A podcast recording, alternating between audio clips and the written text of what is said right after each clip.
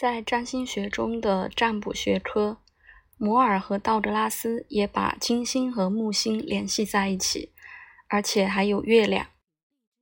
木星的符号展现了星月外旋，十字伸出一个手臂，它让人想起金星和月亮，而不是升在空中的太阳。这个升高的月亮显示物质的精神化通过进化的有序过程实现。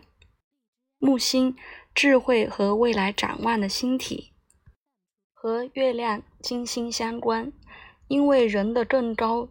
抽象思维的展现，是他逐渐发展的个人感受和社会反应心理机制的自然产物。同时，月亮、金星和木星展现了进化的意识的成功阶段，通过家庭、社会和个人的关系。木星符合更有益的名称，通过赋予丰富的月亮提供原料，金星。的艺术灵感，它激励头脑考虑事物的名称和形式，为了完成他们更深的目的和哲学内涵，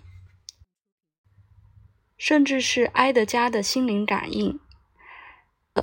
他的占星术类型根本不是传统的，也没有来源于传统的教科书，像在接下来的两个摘录中。反复交织的金星和木星来自两个不同个人的生命解读。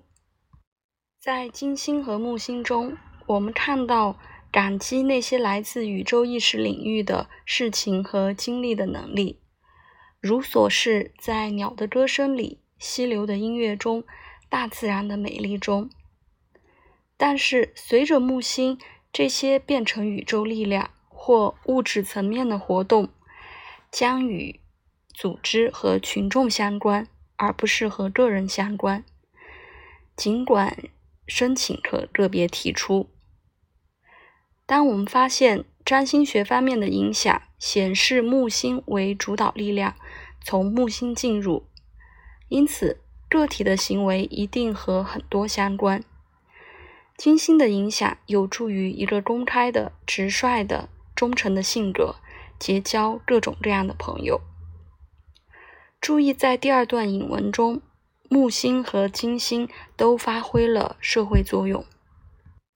艾伦·卡弗利，一位才华横溢的占星学历史学家，也是一本优秀的占星学基础教材的作者，优美而简洁地表达了木星对爱的生命的贡献及人类给予自己的能力。情感在木星下会变得美好，但它们总是在扩大范围。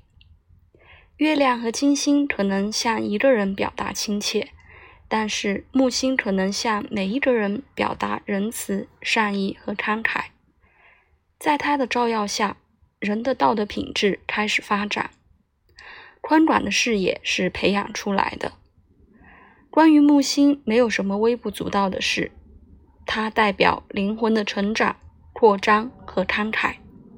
引自《图形占星术》。